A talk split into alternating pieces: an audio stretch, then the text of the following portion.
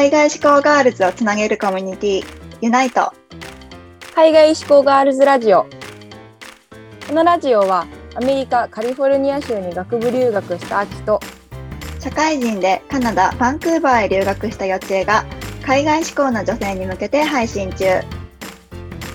海外留学をしたいけど何をどこから始めていいかわからない。自分に行けるの？仕事はどうなるの？っていう留学への不安や心配にタックルします留学から日本に帰国後海外ロスや逆カルチャーショックで日本の生活に馴染めない目標がわからなくなってしまった海外留学の経験や英語を活かして自分らしく生きたい女性を応援するチップスをお届けします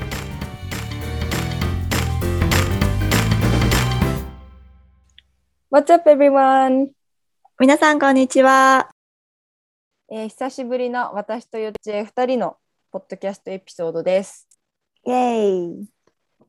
えーっと9月の4日をもってこう長い10何日間18日間そう結局18日間ぶっ続けて。そう18日間やったこうユナイトのこうオープンイベントい IG えインスタグラムでやったイベントがついにこう終わりまして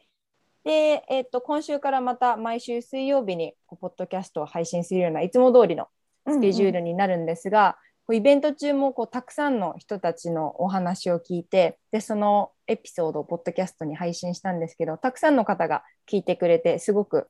なんかいろんな人たちにそのメッセージとかが届いた届いたんだなと思ったらすごく嬉しくなりました。うんそう聞いてくださってありがとうございます。ありがとうございました。なんかやっぱりそのコラボするとその人のねなんかことよく知れるしうんうんなんだろうその人が持ってるこうユニークなバックグラウンドを知れるのでなんか私たちだけでお話しする以上の価値をねみんなに届けられたかなというふうに思います。うんですね。特にこう私たちから出てこないトピックとかも出てきたりしてすごいまた刺激のある、ね、話ができたんじゃないかなと思います。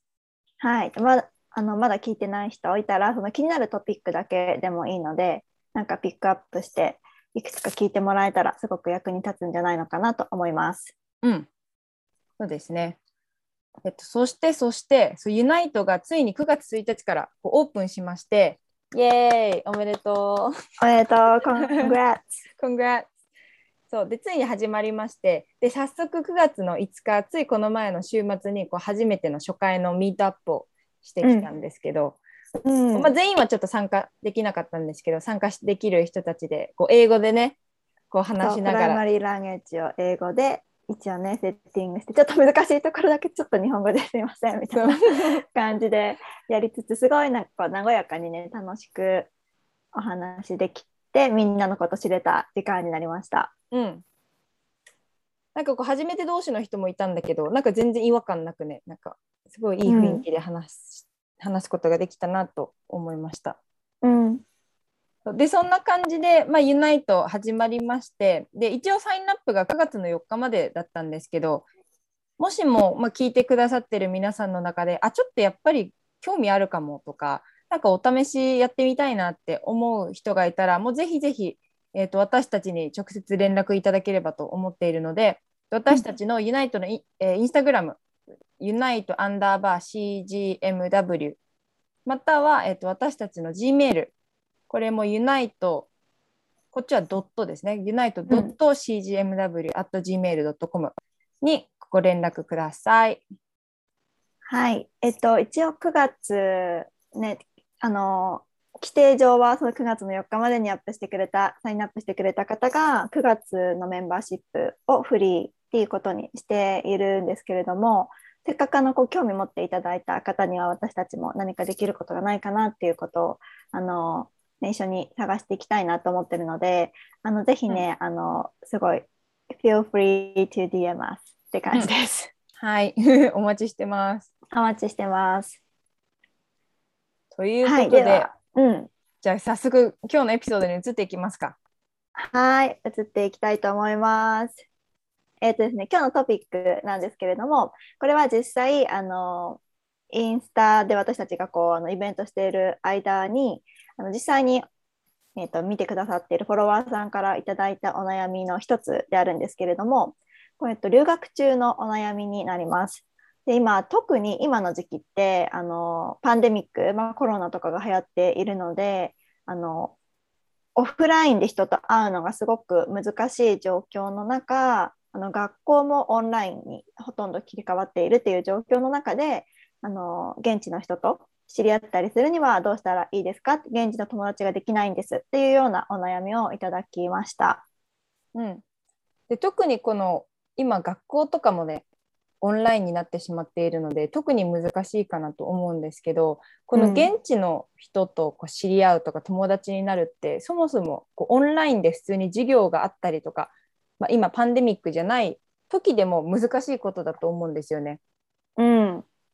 ね、特に私もアメリカ行った時にこういろんなところから来る留学生みんなが口揃えて言う悩みがこれでまさに。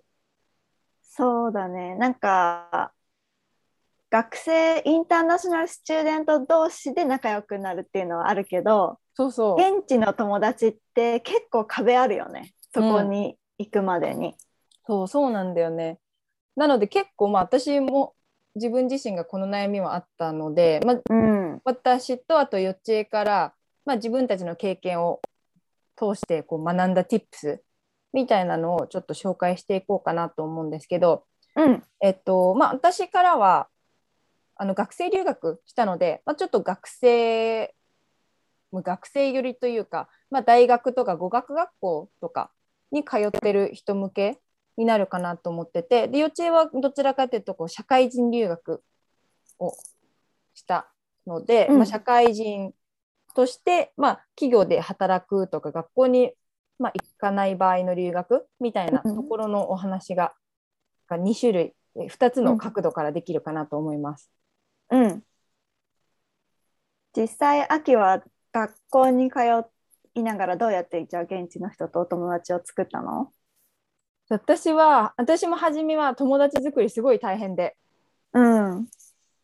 初めの方はクラスだけで作ろうとしてたんだよね。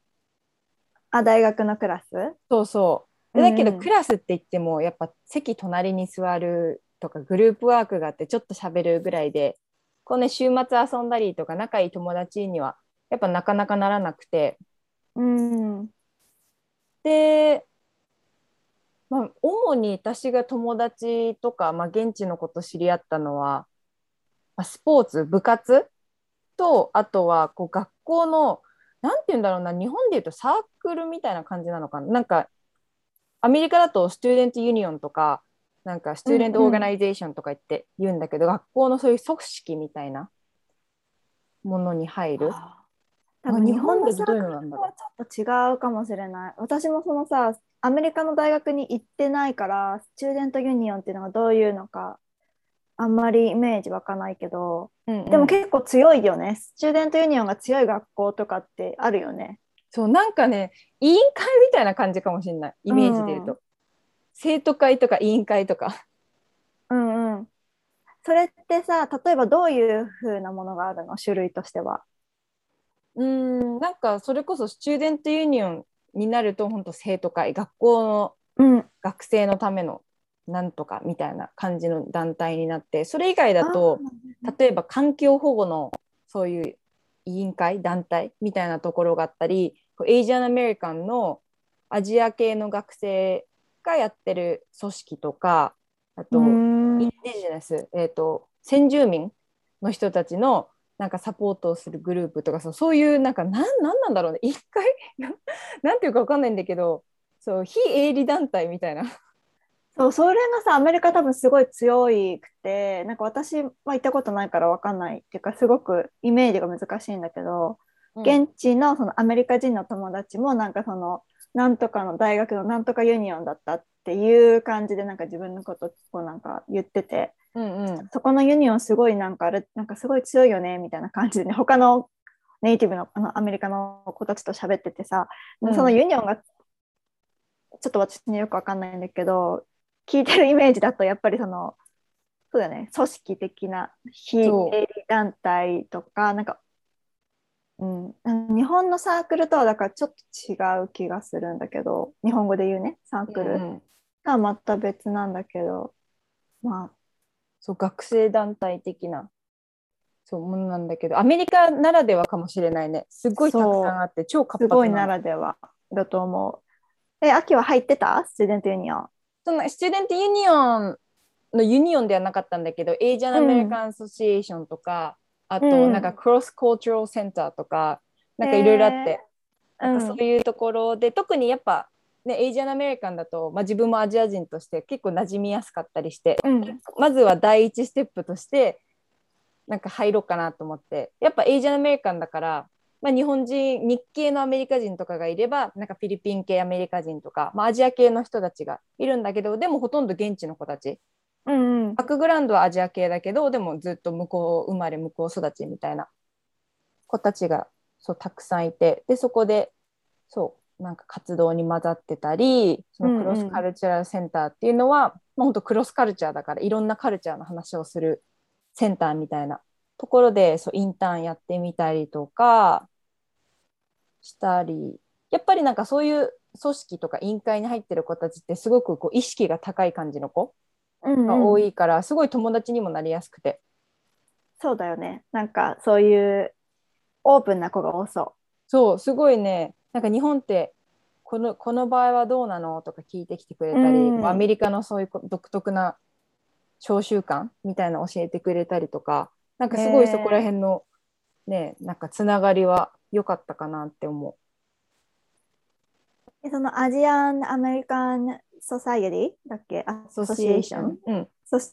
はなんか基本なんかそういう議論をする場ってこと？それともなんかこう一緒に活動もしたりするの？あ活動系かなそっちは。なんかイベントやったりなんかアメリなんだっけなエイジアン・ヘリテージ・マンスとかあるんだけどうんうん、うん、なんかルアウとかさ、なんて言うんだっけな、フィリピン系のなんかこうお祝いみたいなイベントやったり、うんなんかそういうイベント活動とか、あと何でしたっけな、ボランティア活動とかもやってたのかな？とか、まあ、それこそただこうみんなでなんかディスカッションするとかいう会もそうあったと思うんだけど、そういろんなことやってた。楽しそうだね確かに、うん楽しかった。だから、まあ、そういうね現地の子たちが集まる委員会みたいなの入るとそうそこで結構つながりできるかなと思ってて。あとはでもやっぱスポーツかな。なんかスポーツって言葉いらないじゃん。うんうんうん。プレー確かに。するのに。だからそういう意味ではすっごいスポーツがつながりやすかったかなって思う。私のすごい大親友の子も日本人一緒に留学してた子でその子もバスケのチーム入ってうんうん。留学生もただ一人自分だけみたいなところでそうバスケしててすっごいそれでチームメイトといつも一緒にねやっぱ仲良くなってとかっていうのもあったし私も大学の時はラグビーやってて女子ラグビー。えー、そうなんだ。そう。でそれがすごい楽しくてそう。その時も私留学生一人だけだったんだけど、うん。でもラグビーのルールも何も分かんない状態で入ったんだけど、うん。でもなんかすごいやっぱりこうみんな初心者だしうん。まあ言葉が通じなくてもやっぱりこうなんとなくねこうボール回してみたいな。なんかそういうのですごいスポーツはね本当につながるいいききっかけだったな、うんうん。なるほどね。ラグビーやってたんだ。そうそうなかっこのいいじゃん。そうめっちゃ楽しかったよラグビー。えなんでラグビーを選んだの？えなんかね新刊みたいな期間あるじゃん大学って。うんうんうん。アメリカもあるんだ。そうそんな感じであってアメリカにも、うんうんで私がその期間なんかこう学校の中こういろいろ歩いてたんだよね、なんかそういうイベントとかやってるから。うん。そしたらなんかラグビー部がこうブースを出しててなんか勧誘するような。はいはいはい。時に声かけられて「えちょっと君さラグビーやってみない?」みたいな。えー、じゃあ初心者もすごいウェルカムなあれだったのね。あそうそう。なんかさアメリカだとさラグビーよりフットボールだから、うんうん。ラグビーやってる人すごい少なくて。あそっか。で大学もそうまだあんまりラグビーやってるとこ多くなくてで初心者ばっかりだから、そう初心者でも全然ウェルカムだからちょっと見学来てみてみたいな。へえそう声かけられて行ってみたらめっちゃ楽しくてそうそこで入った。へえいいじゃん。やっぱスポーツいいよね。えめっちゃ良かった。そうみんなで週末は試合行って、で試合の後みんなで打ち上げとかご飯食べ行ってとか。マジそれ本当青春じゃん。そうだからやっぱスポーツは本当に良かったねうん。そうだからまあ私がねこの2つスポーツ系のまあ部活とかとあとまあ、うん。うんなんだ student organization？っていうのはやっぱり学校にいるからこそできることだったと思うからうん。まあ、学校に短大でも、まあ、大学でもそう通ってる子たちはこういう、まあ、やっぱりクラブ系を本当に take advantage すると一番現地の子と知り合える機会なんじゃないかなと思そうだね。今コロナでもやってんのかね？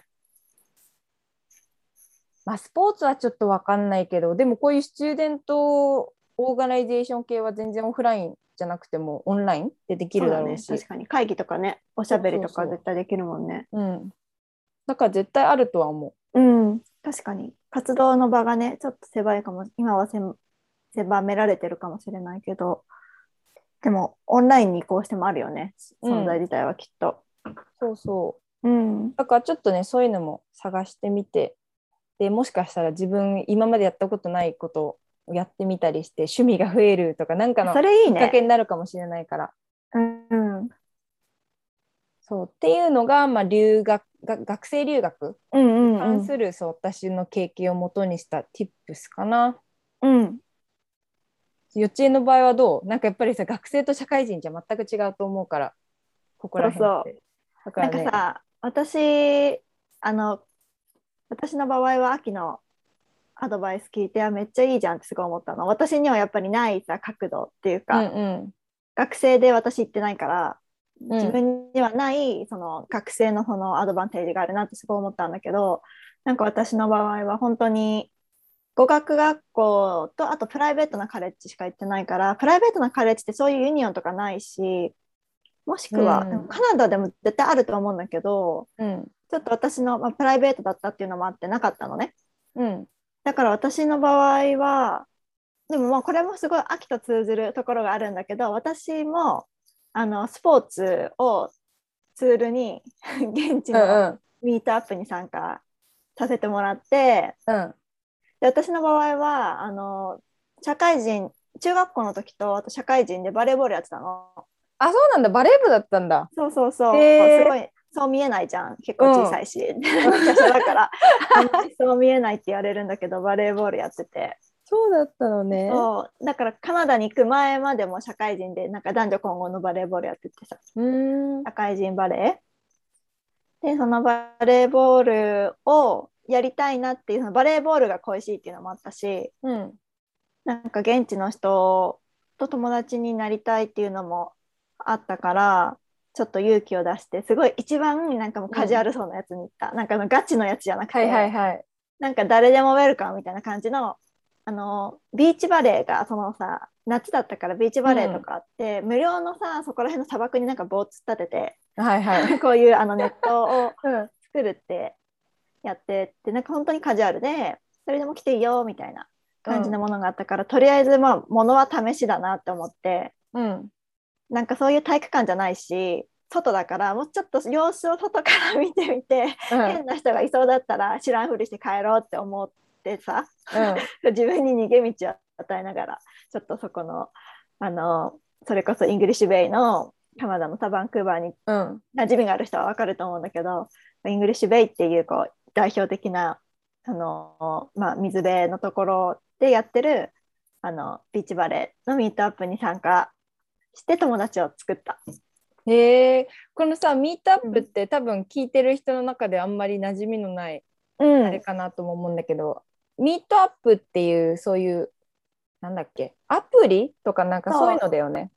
ウェブサイトがある普通に meetup ってググググれば出てくると思うんだけど別に国関係なくどこでもやってて日本でも全然やってると思うんだけどあそうだよね。あのそう主催者が、まあ、その、まあ、オーガニゼーションっていうか主催者がこういうことのトピックでなんか会を立ち上げたいって言って会を立ち上げてでなんか毎回イベント作ったりとかすしてもう大体ね基本無料なんじゃないかな。無料だ基本ね。無料でまあもちろん実費はそのさ施設代とかお茶代とかはかかるけど基本的にミートアップにサインアップするのは無料だしおそらく多くのイベントが無料で参加できる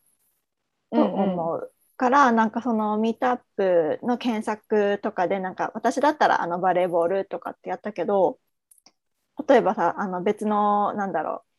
まあ、読書が好きな人だったらリーディングなんかブッククラブとかうん何でもいいと思うけどその自分が興味があるものとかあとはその調べ方がその自分の今いるロケーションからなんか何百メートル以内っていうかその2キロ以内とかっていうのもできるからなんかに今からんなんかね This weekend にハプニングするイベントを2キロ以内で探すとかもできるの。うんうんだからなんか興味あるのが分かんなかったらその自分のいるところから近い場所で何かあるかなって言って見てみると意外となんかこう自分にクリックするものがあるかもしれないしうんそうやって探してみるのもいいかなと思ってそうミートアップはだから一番簡単に無料でなんかリスクレスでできるかなっていう感じ。そうだよねしかもさ、うん参加する人も結構一人で来てる人が多いよねそうみんなね友達作りたい人が多多いから意外と私みたいにみんな一人で来てる人がすごい多くて全然なんか一人でもウェルカムなところが多かった。うんうん。そうだよね。なんかさ、うん。アメリカにもあって。だからさ私も初めのうちは引っ越した先とかでさやってたんだけどうんうん。それこそ全部無料だしさしかもなんかすごいいいなって思うのは特にこうバンクーバーとかさちょっとなんていうの？シティうんうん。だとさ、まあ車なかったりもするじゃんだから、うんうんうん。かそういう時にさ自分からそのなんかまあ2キロ以内とかさそういう近いところで探せるのはいいよね。そうそうそう。普通にあ特にバンクーバーはさあの結構交通がちゃんとしてるからうん、あの公共のあのトランスポーテーションがちゃんとしてるからね。そんなに難しくないシティの中だったらどこで起こってても行きやすかったから。うん、そうだね、まあ、アメリカのなんかすごいもしかしてこうあんまり city じゃないところの人は難しいかもしれないけどもし自分がその動きやすい場所にいたら結構いいかなって感じかもね。うん、うん。そうだよね。そう。あと meetup は私スポーツの他にもあの language exchange とかやってて。あそうなんだ。そういうのもあるんだね。なんていうの？文化系的な。文化系もある。文化系はね本当にいっぱいあって一つその meetup の中で行われてるそのなんか Japanese Canadian culture exchange みたいなやつうん、に行くと大体その英語を勉強したい日本人の女の子と英語、日本語の日本のアニメが好きとかさ、うん、そういう日本に対して興味がある。ななぜかカナディアンの男性とかね、うん。なんか大体そういうさ、うん、まあいろんなそれだけじゃない多分下心って絶対あるんだけど、はいはい。でもねそういうのでもまあ実際に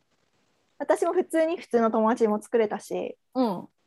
そうじゃないくてそういうなんか出会い目的とかでやってる子もいるから本当にそこは気をつけてほしいところではあるけど、うん、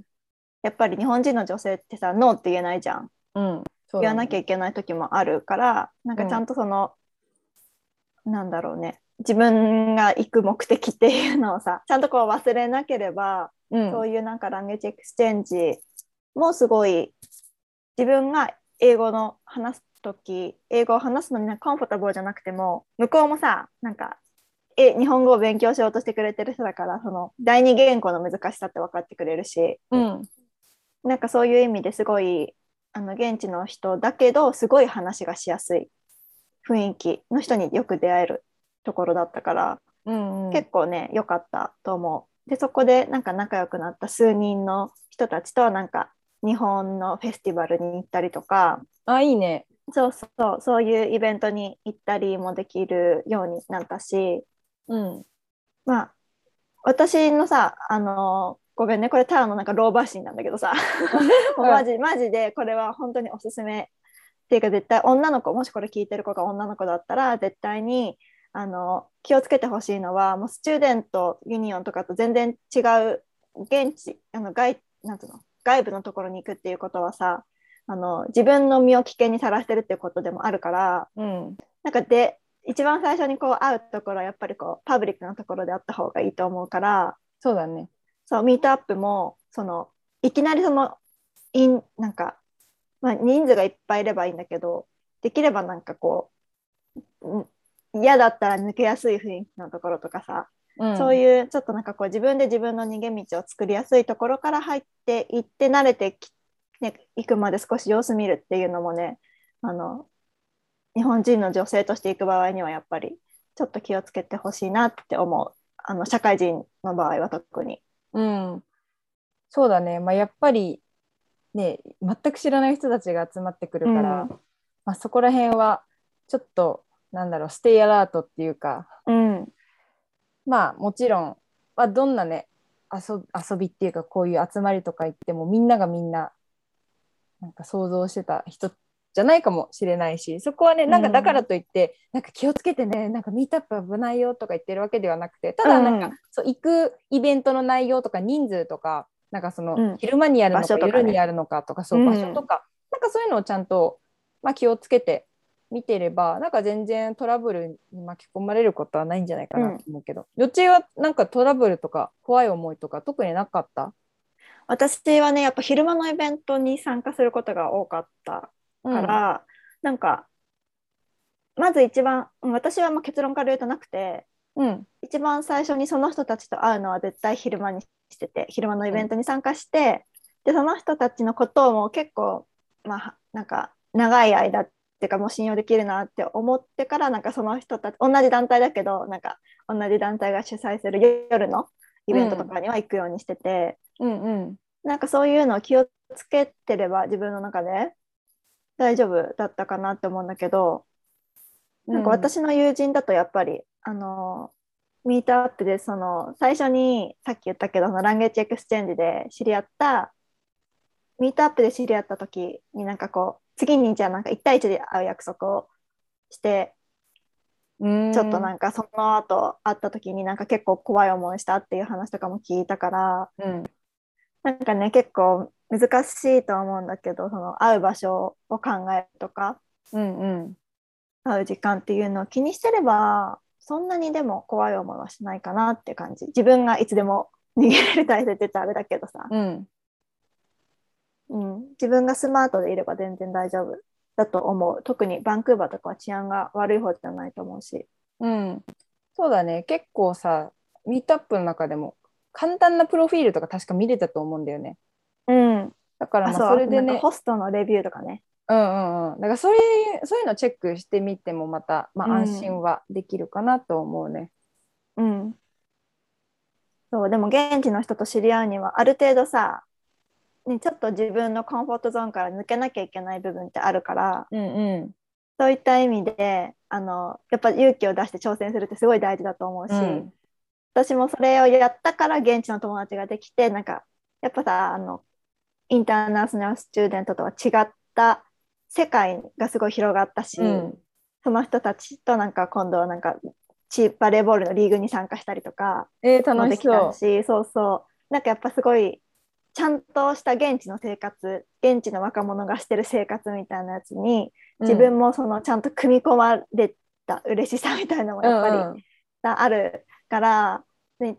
うん、なんか積極的にちょっとこう、ね、自分の殻を破ってみるっていうのも留学に行ってる子ができると思うんだよ。そもそも。留学に行ってね、る日本から出てるからね。さ。そうそうそう。もうさらにそれぐらいは多分超余裕でできると思うけど